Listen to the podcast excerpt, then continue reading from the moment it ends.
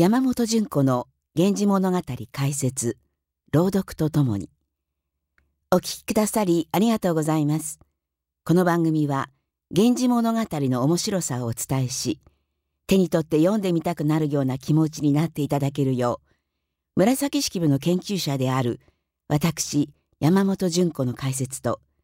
舞台朗読などで活躍されている斉藤伊織さんの朗読でお伝えします。54条ある「源氏物語」は3部に区切るのが一般的で一部は光源氏の誕生から映画を上り詰める半生を描いています。第2部は光源氏の苦悩の晩年が描かれ第3部は主人公が息子の薫となります。それぞれの条の見どころを抜粋してあらすじの紹介抜粋した場面の現代語訳の朗読と解説原文での朗読でお伝えしていきます。第6条の末摘む花。光源氏は18歳。去る秋に亡くなった夕顔をずっと惜しみ続けていたところ目の友の大夫の女房が耳寄りの情報を持ってきました。故常陸宮の箱入り娘が金のことを共に一人寂しく暮らしている。というのです。心の動いた光源氏は女房の手引きで常陸宮邸を訪れ姫の金の音をかすかに聞いて物語めいた妄想を抱き心躍らせました。光君に影響された悪友遠野中将も加わって二人は恋の鞘当てを展開します。が当の姫からは何の反応もないまま季節が過ぎました。秋になり光源氏は再び常陸宮邸を訪れ勢いで初めてのちぎりを交わしました。がどうも合点がゆかず心は姫から離れるばかりです。顔を見れば思いが盛り返すこともあろうかと冬の日姫の屋敷を訪れました。ところが雪明かりで初めて見た彼女の容姿は驚くものでした。がっかりしながらも自分以外に彼女を世話する男はいまいと思い直す光源氏。彼女の花の赤さから彼女を紅花の別名の末摘花と呼び何の因果で出会ったものかと一人で歌をつぶやくのでした。まずは光源氏が後に末摘む花と呼ぶようになる姫君のことを聞きつけ姫が弾くことの音を聞いて心躍らせる場面です。現代語訳の朗読からお聞きください。現代語訳は私山本純子。朗読は斉藤伊織さんです。光君の目の友の大夫の名部が常陸宮が晩年に設けて溺愛していらっしゃった姫君が、父君の亡き後、心細くお暮らしです。と、物のついでに口にすると、君は、おかわいそうに、と心を動かして、いろいろお尋ねになります。気象や顔立ちなど詳しくは存じません。ひっそりと人付き合いもなくお暮らしですもの。私は用事のある酔いなどに物腰に話をする程度です。姫は金のことを親友と思いですわ。と申すと、光る君は、金か。白楽天の詩の北総三遊が言う三つの友、死、金、酒の一つだな。金の次にあたる友は酒だから。それじゃあ困りものだがな。と冗談を言って、その姫のことを私に聞かせろ。父の親王は詩や音楽の方にたしなみが終わりだったから、彼女も非凡な才能があると思うとおっしゃいます。大夫の名部は、そんな風にお尋ねになるほどの腕前ではないのではないでしょうか、と言いながらも、光る君の気をそそるように話します。もったいぶるなよ。近いうち、おぼろ月夜にこっそり行こう。お前、代理から退出して散断してくれ。と君がおっしゃるので、大夫の名部は面倒だとは思いつつ、仕事も一段落したのんびりした春の頃に、代理から退出し、姫の屋敷に参ります。この常陸宮邸には、もともと名部の父の大夫の君が住んでいたのですが、今、父は新しい妻の家に移り、ここには時々通う程度です。でも娘の名部はママ母のいる家には寄りつかず、慣れ親しんだ姫のおそばが好きで、里帰りというとここにやってくるのです。光る君はおっしゃった通り、16日の月が美しくかかる時間にいらっしゃいます。名部は、困りましたね。楽器の音が澄み渡る夜の風情でもございませんのに、と申しますが、君は、いいから、お前はあちらの姫のところに行って、一差しでもいいから弾いてくれるよう申せ。手ぶらで帰るのはつまらんじゃないか。とおっしゃいます。高貴な光る君を自分の部屋に待たせるのにも気が引けながら、女部が神殿に参りますと、姫はまだ格子も上げたまま、部屋から庭の福育たる梅を眺め合っていらっしゃいます。おあつらえ向きだと思って、女部は、今夜はおことの音がどんなに引き立つでしょうか。そんな風情に誘われて参りました。私はいつもバタバタ出入りするばかりで、姫のおことをお聞きできないのが残念ですもの、と言います。すると姫は、今夜は琴の音を分かってくれる人がいるようですね。でも、代理に通うあなたにお聞かせするような腕前は、と言いながらことを用意させます。さて、光る君はどのようにお聞きになるだろうか。女部はドキドキしました。姫はかすかにかき鳴らされます。その音色は素敵に聞こえました。これといって深い技巧はありませんが、金は格式の高い楽器なので、光る君も聞きにくいとはお感じになりません。荒れ果てて寂しいところに、宮の娘という高貴な人が、古めかしく重々しく大事に育てられた昔の名残もなく暮らしている。どれほど物思いの丈を尽くしていらっしゃることか。昔物語でも、このようなところにこそ、しみじみした恋の展開があったなぁと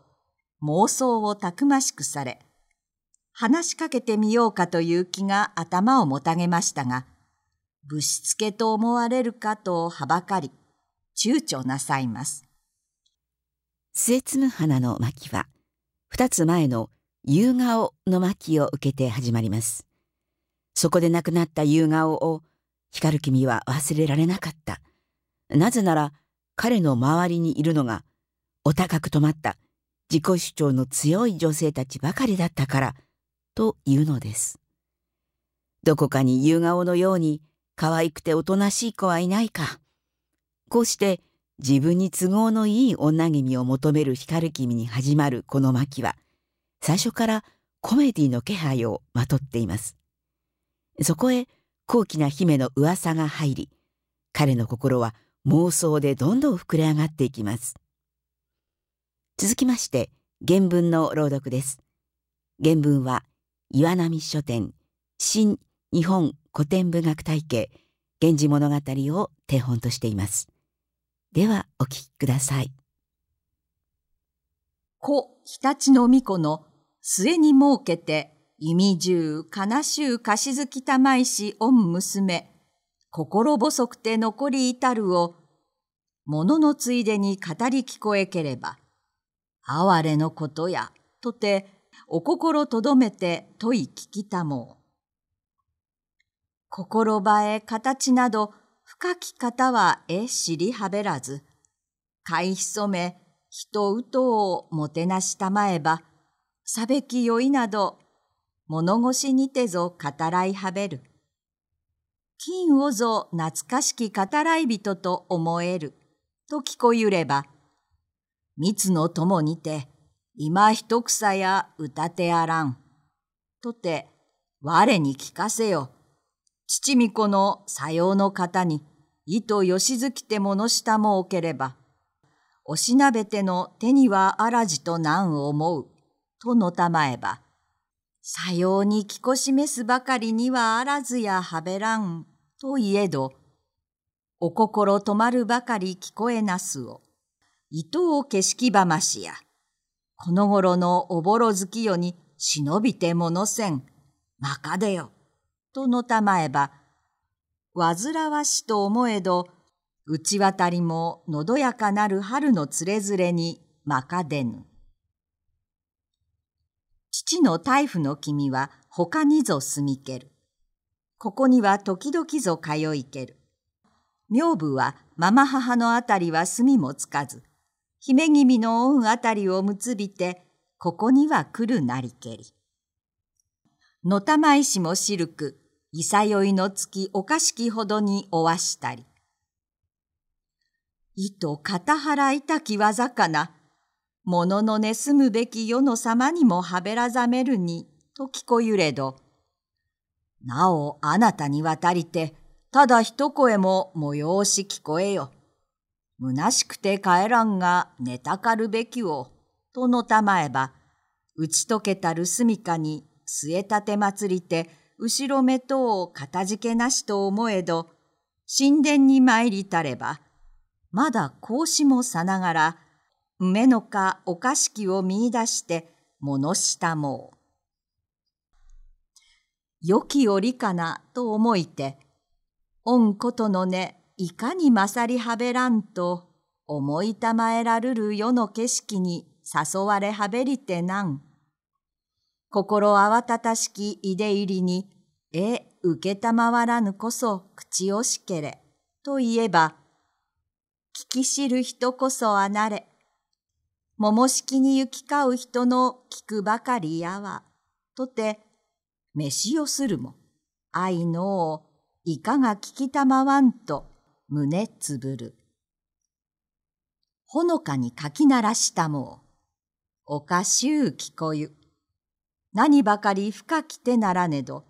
ものの寝柄の筋異なるものなれば、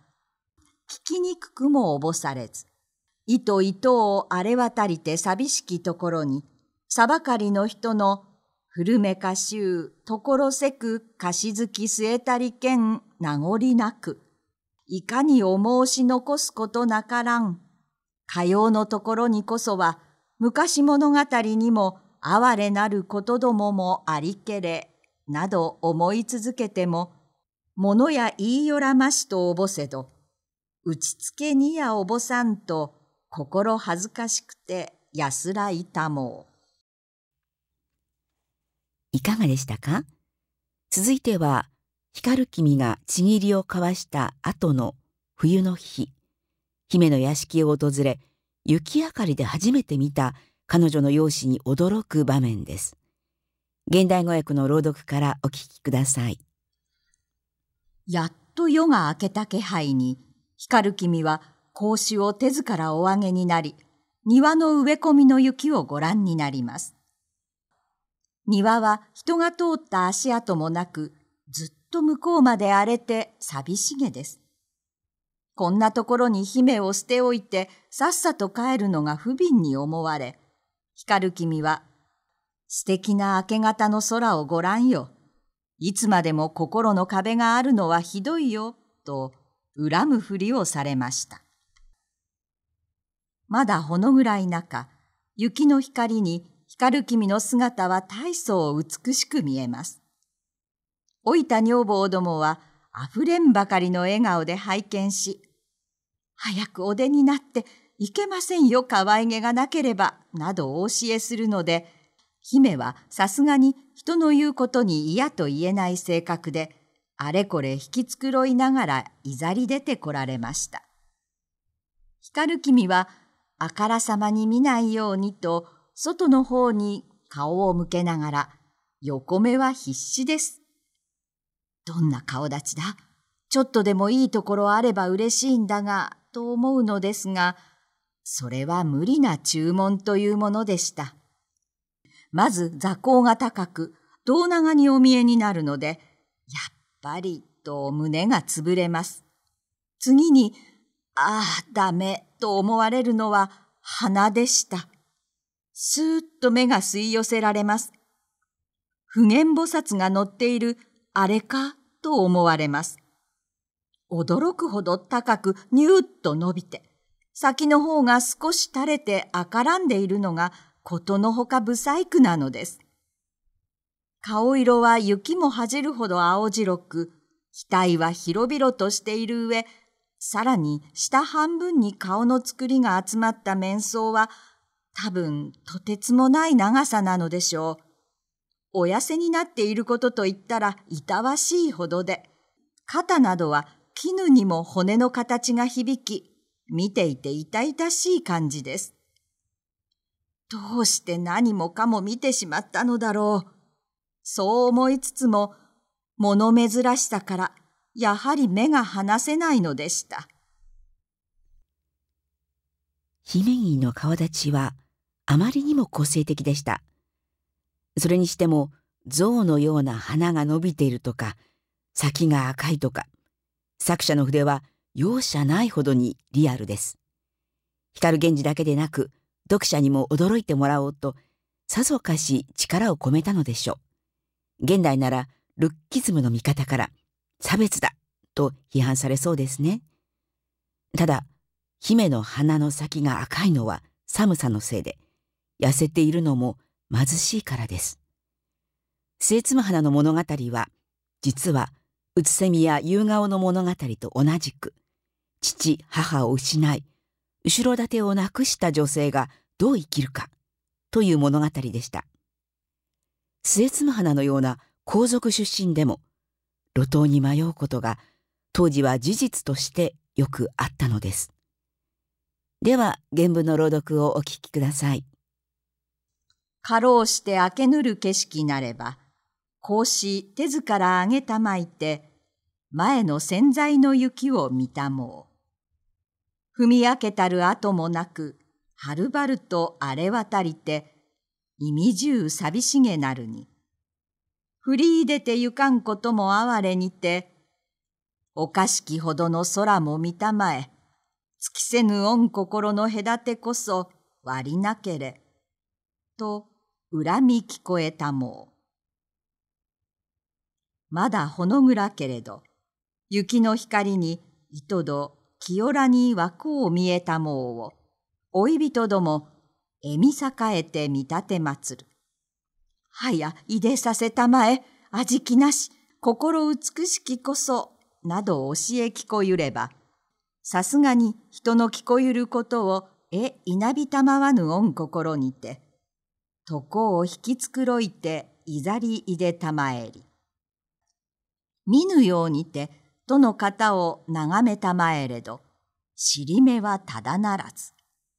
いかにぞ、打ち解けまさりのいささかもあらば、嬉しからんとおぼすも、あながちなる恩心なりや。まず、いだけの高く、お背長に見えたもうに、さればよと胸つぶれぬ。打ちつぎて、あな方はと見ゆる者は花なりけり。ふと目ぞ止まる。普賢菩薩の乗り物と覚え。浅ましゅうたこをのびらかに。先の方少し足りて色づきたること、ことのほかに歌ってあり。色は雪恥ずかしくしろうてさおに、額つきこよのを晴れたるに。なおしもがちなるお模様は、大方おどろおどろしゅう長きなるべし。痩せたまえること、伊藤茂にさらぼいて、肩のほどなどは、痛げなるまで絹の上まで見ゆ。何に残りのを見表しつらんと思うものから、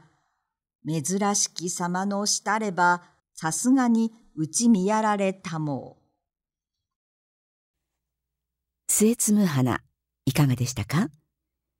光源氏は勝手に女君に妄想を抱き、それが勝手に弾けてしまいました。がっかりもしたのですが、彼女を見捨てはしなかった、とはさすがの光源氏です。なお、末摘む花とは紅まだの別名で、口紅などの紅の原料にする際、花の先端を摘んだことから、この名前があります。姫はこの女王の後も物語の中で個性的なキャラクターを発揮し続けます。山本純子の解説と斉藤伊織さんの朗読でお伝えしました山本純子の源氏物語解説朗読とともには株式会社サードウェーブの協賛で古典の日推進委員会と一般社団法人伝統文化交流協会が制作しました。源氏物語各条を順次配信していきますので、フォローをお願いします。サードウェーブは100年先も世の中に求められる ICT 総合企業を目指し、お客様のニーズに応え、時代をリードする IT 環境を構築し、創造活動を支援します。サードウェーブについて詳しくは概要欄のリンクからご覧ください。